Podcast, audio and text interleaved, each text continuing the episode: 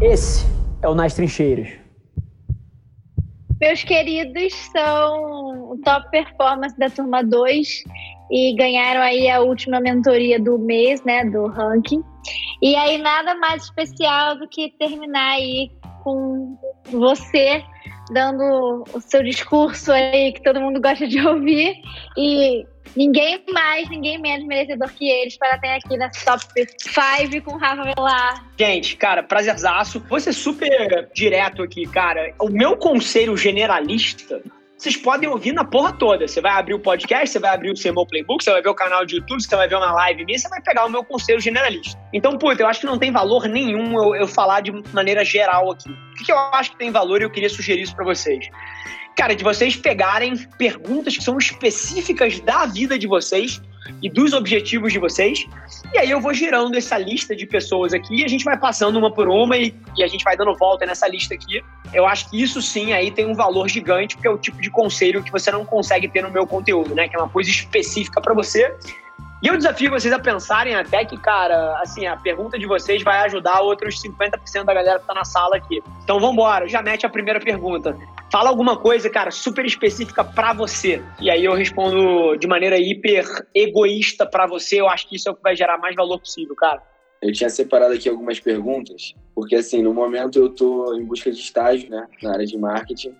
E eu estou me interessando bastante nessa parte de planejamento estratégico, mas eu tenho ainda umas dúvidas, tipo assim, eu tenho dúvida em, em quais cursos a mais de especialização fazer, assim, nessa área. Quais você acha que seriam, tipo, essenciais, assim? Duas coisas.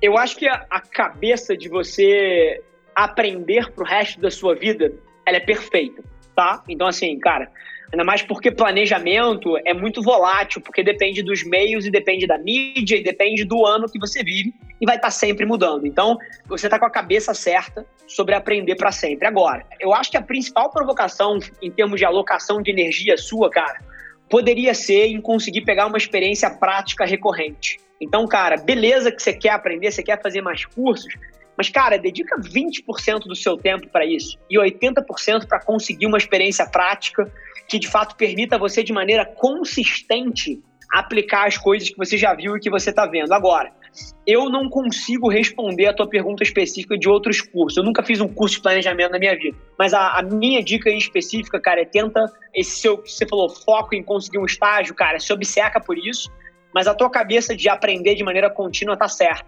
Eu só acho que não necessariamente precisa ser curso. A galera de planejamento tem muito grupo de Facebook fechado, onde eles compartilham cara, PDFs maravilhosos, tem lives, tem grupos de discussão.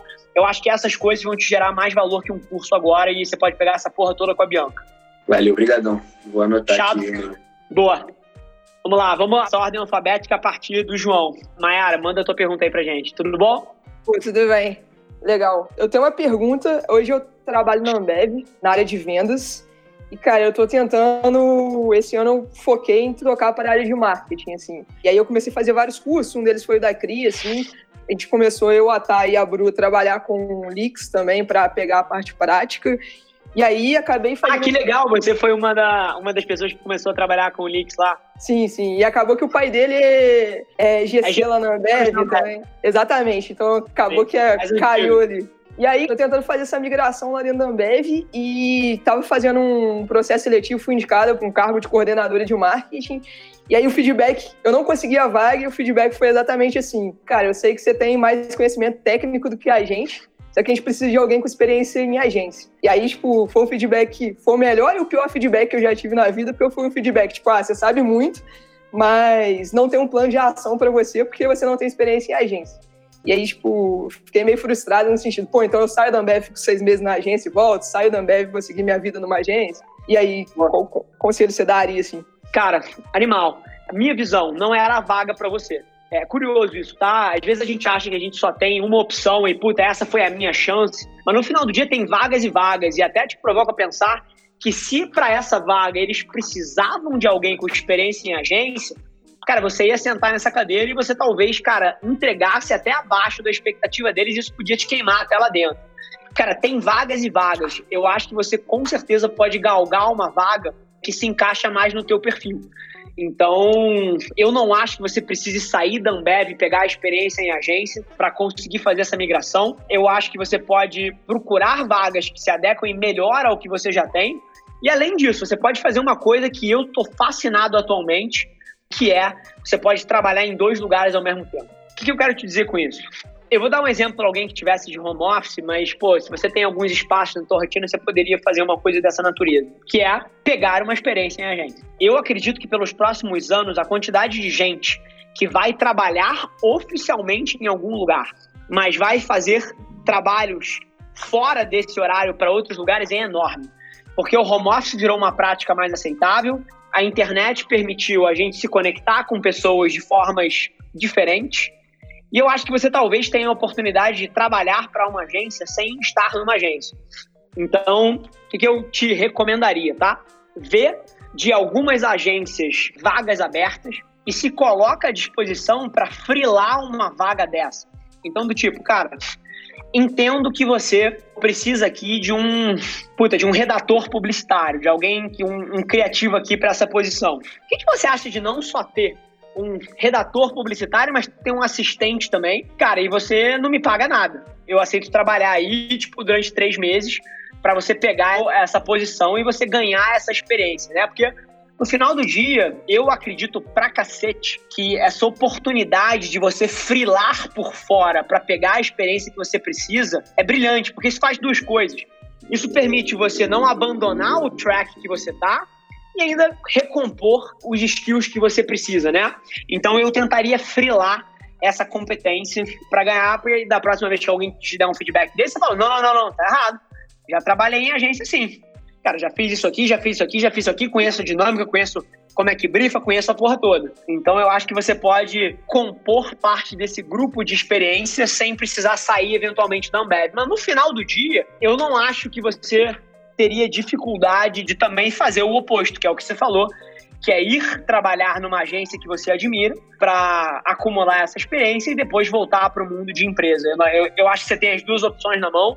Aí vai muito de uma preferência sua individual de qual é o caminho que você acha que faz mais sentido e se você está disposta ou não a frilar essas coisas por fora. Mas até faço um paralelo com a minha carreira aqui, cara. Eu abri as minhas empresas frilando elas. É muito louco isso, né? Porque, por exemplo, quando eu estava na empresa da minha família, eu vendia tecnologia para a indústria, eu abri a Lince Rádio, que era um negócio totalmente diferente, no meu tempo livre. E depois que eu já tinha, porra, reerguido a empresa da família, aberto a Lince Rádio, eu abri a agência no meu tempo livre. E aí, depois que eu tinha aberto a agência, eu abri a cria no meu tempo livre. E aí, hoje em dia, eu tenho recurso, pô, eu tenho centenas de pessoas trabalhando para mim, fica mais fácil, eu não preciso eventualmente usar o meu tempo livre, simplesmente contrato 10 pessoas e sumo uma empresa. Mas lá atrás, eu usei o meu tempo livre para abrir as minhas outras empresas. E você pode usar essa mesma abordagem para pegar a experiência que você precisa. E eu acho que eu falo de um lugar de propriedade de quem fez isso, só que em vez de para conseguir experiência, foi para começar empresas. Eu começava as minhas empresas trabalhando de 7 às 11 da noite. Então é uma cabeça que você pode ter para você também. Não, bacana. Obrigada.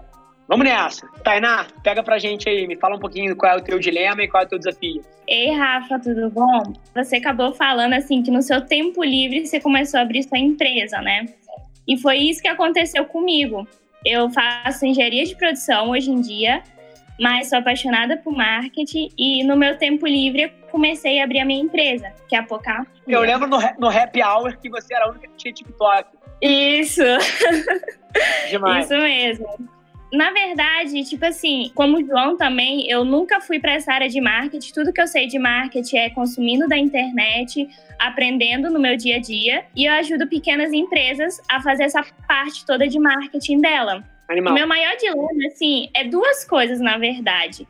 Como que eu posso, tipo, aperfeiçoar ainda mais a minha empresa, deixar ela ainda melhor, poder ajudar ainda mais ela e outra coisa, outra minha dúvida que eu acho muito foda, que eu também estava conversando até com a Fê, é como que eu posso vender minha marca pessoal, que hoje em dia é muito importante para mim, tipo, eu mostrar o que, que eu sei, como eu posso ajudar as pessoas, e eu vejo muito disso em você. Legal. Cara, na parte da sua empresa, você querer crescer a sua empresa, Tainá, vai passar por uma mudança de cabeça sobre como você olha para o que você faz.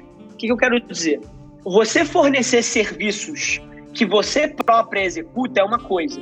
É, agora, na hora que você quer crescer esse negócio, ele deixa de ser sobre você fazer 100% das coisas. E ele passa a ser como é que você entrega essas coisas através de um time. E aí você vai começar a se provocar numas direções que um empreendedor não precisa. Que é, cara, como é que eu crio processos? Como é que eu crio metodologias para que eu possa contratar alguém que vai executar a minha metodologia aqui e vai entregar as coisas que eu acredito, mas sem que eu mesma precise estar no dia a dia. E isso é um processo. Lá no começo é uma mistura dos dois. Você vai eventualmente contratar um primeiro funcionário, um primeiro assistente, um primeiro ajudante, e você vai fazer uma parte, ele vai fazer outra. Mas à medida que você pega mais clientes, a grande sacada para que isso vire um negócio, uma empresa, é como é que você atinge resultados através dos outros. E essa é uma mudança de cabeça. Porque quando você está fazendo freelas, ou quando você está entregando alguma coisa com as suas próprias mãos, você é um eu empreendedor, é você que faz tudo. E no final do dia, esse negócio, ele depende só de você. Você não precisa criar processo, você precisa saber fazer. Só que na hora que você quer crescer uma empresa, você precisa criar processos, estruturas, metodologias e passar a atingir metas através dos outros. Então, essa é a grande mudança que você vai passar à medida que você quer crescer essa sua empresa. Agora, a respeito da sua marca pessoal, e de como é que isso pode eventualmente aportar para o seu negócio, é uma provocação bem interessante você trazer, porque é uma coisa que a maioria das pessoas pega errado. A sua marca pessoal não é sobre você dizer o quão boa você é. É sobre você fazer as pessoas perceberem o quão boa você é. Então, por exemplo, gera zero de autoridade e zero de vendas e zero de impacto se você posta no LinkedIn uma coisa do tipo: eu falo inglês muito bem, eu sou um especialista em engenharia aeronáutica e eu sou um ser humano muito bom. Isso gera zero de repercussão. Não é assim que você constrói uma marca pessoal. Sabe como é que você constrói uma marca pessoal? Isso é só uma metáfora, tá? É você, eventualmente, cara, produzindo um artigo, vou dar um exemplo, que no artigo fique muito evidente que você entende pra caralho de engenharia aeroespacial. Você escreveu esse artigo em inglês, então ninguém tem dúvida que você fala inglês. E no final do dia, cara, ali dentro tem o depoimento de quatro pessoas que trabalharam com você nesse projeto e que falam que você é um excelente ser humano. Então, no final do dia, a sua marca pessoal é sobre você mostrar quem você é e não você dizer quem você é. Então, o motivo que, por exemplo, a minha marca funciona tanto para os nossos negócios aqui, você nunca vai ver eu falando, cara, contrate a Avelar, contrate a Avelar como a sua agência, troque a UMAP pela Avelar, troque a África pela. Eu não falo essas coisas. Contrate os nossos serviços. O que eu faço com a minha marca, eu mostro que o meu ponto de vista é excelente. E você percebe isso através da minha execução. Então, a provocação para você da sua marca pessoal é que você tem que encontrar formas de mostrar para as pessoas que você é muito boa sem você ser a pessoa dizendo isso. Então, marca pessoal é sobre isso. E aí, eu usei o exemplo da engenharia, mas, cara, isso serve para marketing, serve para agência, serve para escritório de advocacia, serve para tudo. Marca pessoal é sobre você encontrar formas de mostrar o quão bom você é, ao invés de dizer o quão bom você é. Então pensa nisso, beleza? A última coisa que eu queria saber, tipo assim, como eu não tive também com a Mamai nenhuma experiência na área de agência, você acha bacana, tipo, ter uma experiência em algum lugar como agência para, tipo, depois ir para minha empresa ou tocando os dois? Porque hoje em dia eu consigo tocar os dois, porque eu tenho duas meninas que trabalham para mim. Então daria para fazer. Boa. Te provoco a pensar que eu também não tive. Eu nunca trabalhei um dia numa agência na minha vida. Tá aí a sua resposta. Entendi. Os dois dão certo. Questão é você fazer dar certo dentro do seu modelo. Eu fiz do fato de que eu nunca passei um dia na, numa agência a minha maior fortaleza. Porque o meu discurso inteiro é baseado no, no seguinte, cara, eu não vim do mundo de agência. Inclusive, eu olhei para o que elas fazem e tá tudo errado. E tá aqui o meu modelo, é um modelo novo, é o modelo do outsider, é o modelo do cara que está repensando a porra toda, é o modelo do cara que é o praticante dessa porra.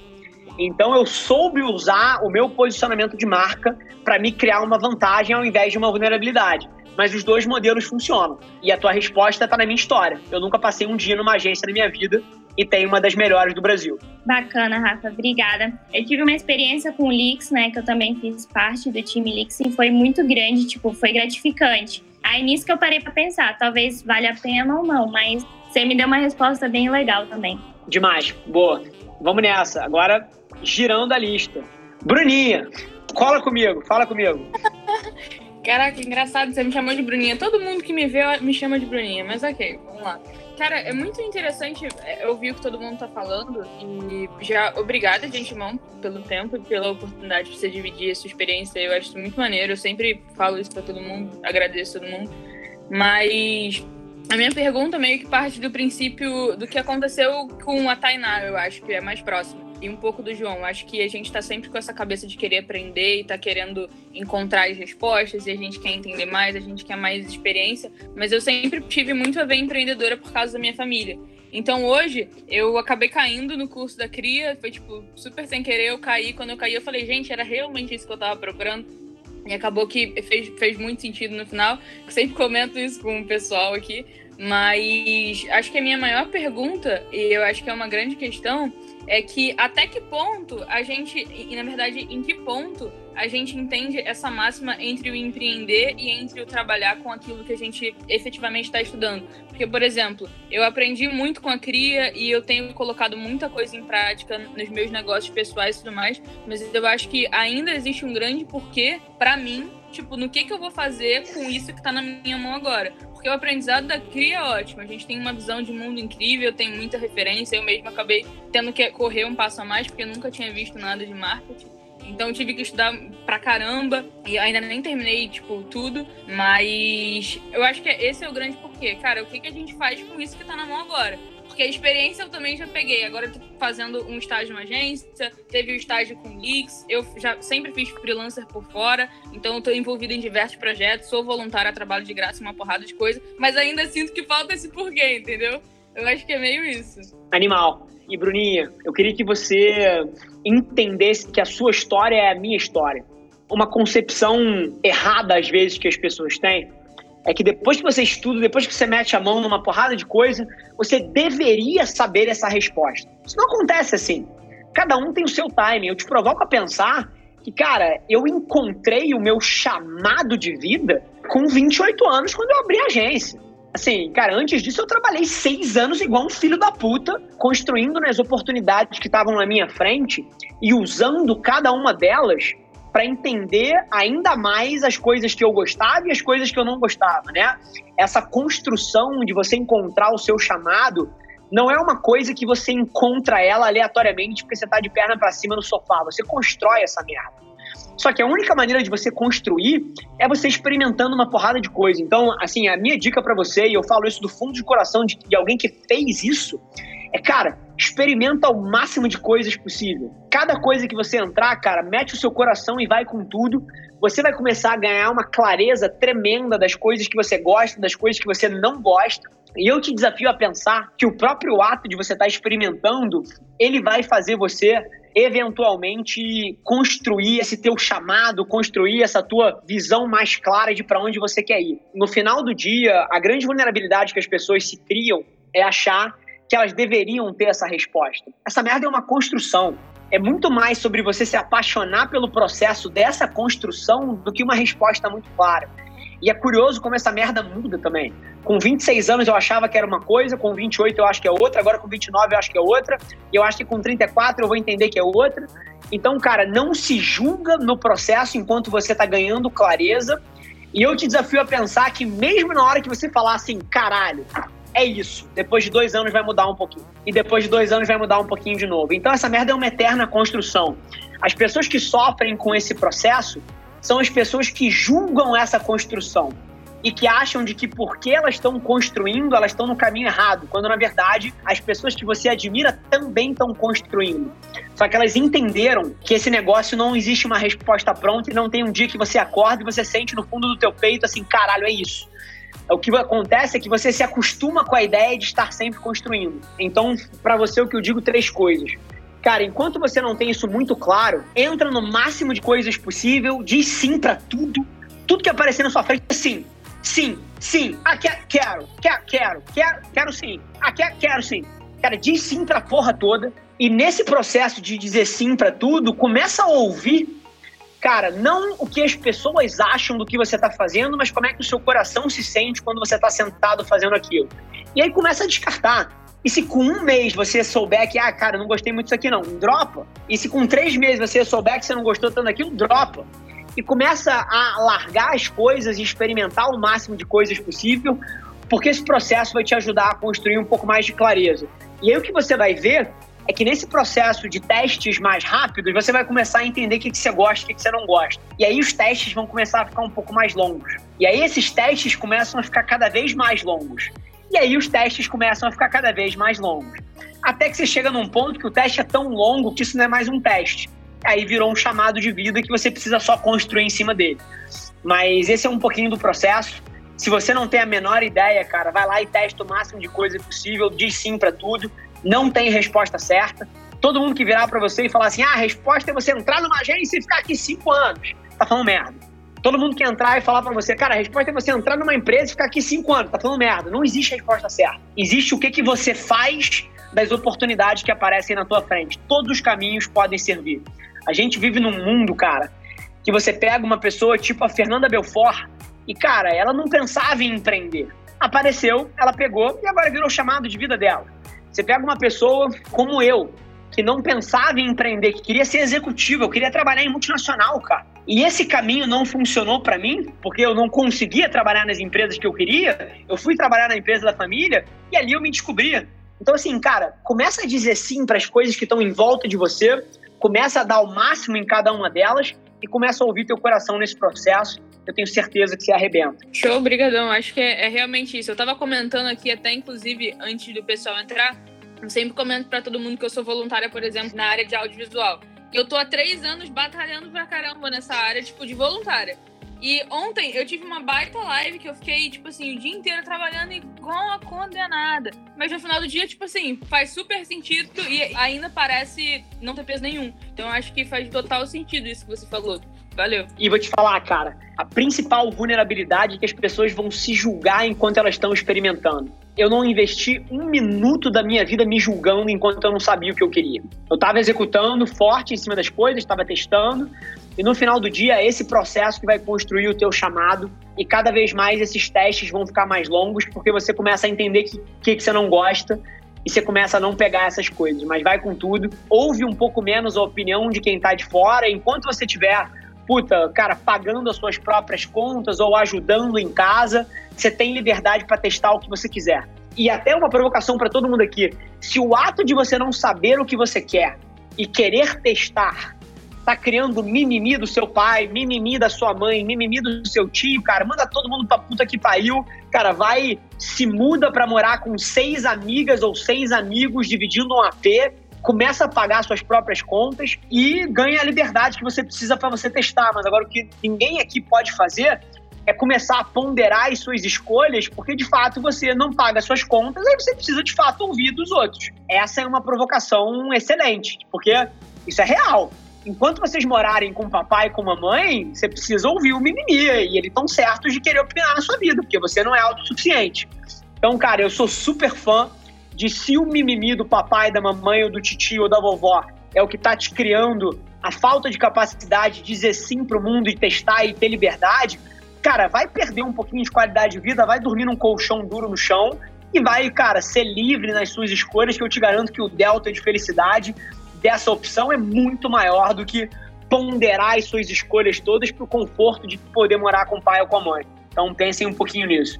Showzão. E diz pra mãe de vocês que eu falo isso com todo o amor do mundo de alguém que viveu essa história, tá? De alguém que eventualmente queria experimentar uma porrada de coisa e ouvia muito da minha mãe, principalmente, que, cara, que certas escolhas minhas ela acreditava que não eram as corretas até o momento que eu saí de casa porque eu não queria mais ouvir essa opinião. E no final do dia, a minha história deu muito certo. E até, cara, usa isso como combustível. Eu lembro quanto eu usei isso como combustível. Vamos nessa.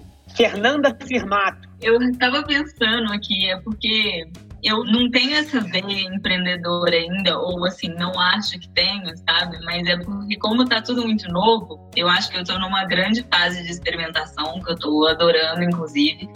E é uma coisa que eu percebo muito que minha mãe, quando eu tava na medicina, ela sempre perguntava, né? Assim, Fernanda, mas você tem certeza? E eu falava para ela que eu nunca ia ter, tipo assim, não por agora, que às vezes eu esperava pelo dia que eu ia chegar e voltar de um hospital e falar, nossa, agora sim eu tenho certeza, e esse dia nunca chegava. E que nesse processo todo, agora que eu migrei para essa área, que isso mudou um pouco, que eu não quero ter certeza mais se eu tô no caminho certo ou não. Isso deixou de ser uma preocupação. Eu tenho certeza que eu sou feliz agora, sabe? Que é uma coisa que eu não tinha antes.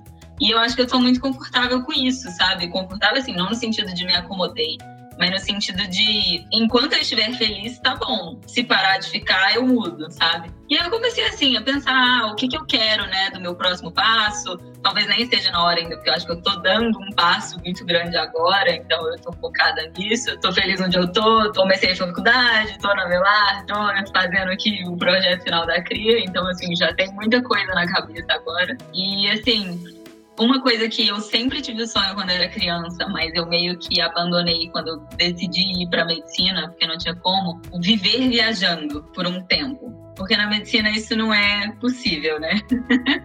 na medicina isso não é muito possível, mas agora, principalmente com esse negócio de pandemia e home office, eu acho que as empresas estão se reinventando.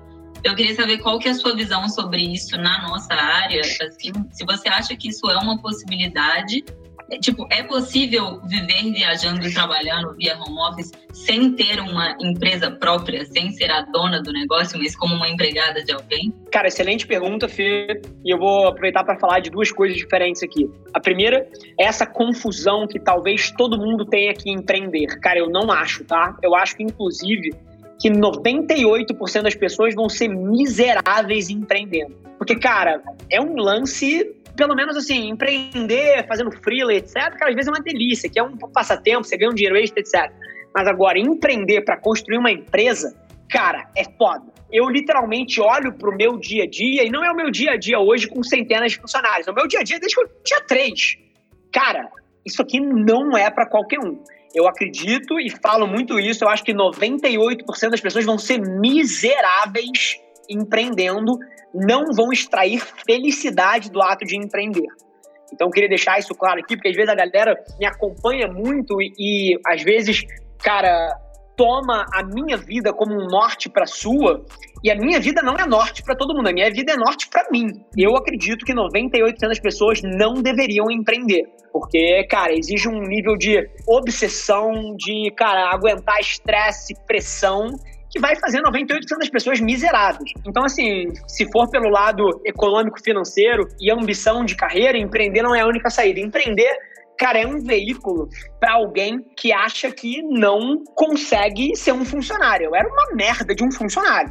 Então, assim, é uma provocação interessante, mas eu queria deixar isso claro para todo mundo. E aí, na sua segunda ponta, Fê, eu acho que pode ser um momento. Então, por exemplo, viver viajando o mundo e trabalhando em algum lugar, eu acho que é uma possibilidade sim. Agora, é ilusório você achar que não é um trade-off de carreira. Em que sentido? Quem você acha que talvez, cara, esteja mais bem posicionado para ter um crescimento acentuado? Porque no final do dia, uma empresa, cara, é um conjunto de pessoas, é um time, é um relacionamento, né? E quem você acha que vai construir mais relacionamento? O Carlos, que está aqui do meu lado, ou uma pessoa de negócios que está na Nova Zelândia? Ou o Carlos, que estava tomando uma cerveja comigo aqui na hora do almoço. Então, no final do dia, cara, você alçar voos mais altos dentro de uma empresa é sobre você obter confiança dos outros. É sobre você construir relacionamento. E essas coisas eu acredito que ainda são desproporcionalmente construídas quando você pode tomar uma cerveja com um ser humano. Então, Fê, eu acredito que pode ser um excelente momento de carreira e não tem nada de errado em você escolher uma opção dessa, mas é um trade-off de carreira, porque na hora que a pandemia acabar eventualmente, você tiver a condição das pessoas trabalharem mais próximas, se tivesse, cara, um puta squad de criação aqui vivendo as nuances do dia a dia de um time, que não é só entrar em call e sair de call, entrar em call e sair de call, que é uma coisa mais porra, pragmática, eu acho até que essas pessoas talvez se desenvolvam mais rápido do que alguém que só entra em call e sai de call, porque estando aqui dentro, ele consegue tomar um café com alguém, ele consegue overhear uma conversa de um diretor, ele consegue estar tá dentro de um lugar, ele consegue estar tá perto. Então, a minha visão é que é possível sim, mas eu ainda acredito muito no, no tete a tete humano, principalmente na nossa indústria, porque é uma indústria que, cara, é uma indústria de criatividade, é uma indústria de, de relacionamento. Mas eu acho que, dependendo do momento de carreira, isso vai ser super possível. A pandemia está mostrando isso pra gente, é só um trade-off, na minha visão. Se você estiver do lado do time, dividindo o dia a dia na trincheira, sofrendo com eles, no mesmo escritório, você vai ser mais levada em consideração para ter uma carreira mais aguda do que alguém que está na puta que pariu, só entrando e saindo de call e não está compartilhando micromomentos com essa equipe. Isso é uma provocação para todo mundo aqui ter em mente. Sim, boa. É para pensar mesmo. Agora, é. o que, que eu acredito? Que não afeta em nada a carreira. Três meses viajando no mundo e trabalhando nesse lugar. Não afeta em nada. Nisso eu acredito. Sim, com certeza. Boa. É isso, gente. Espero ter agregado aí para vocês. Esse momento aqui é um baita de um mérito de vocês que conquistaram isso aqui.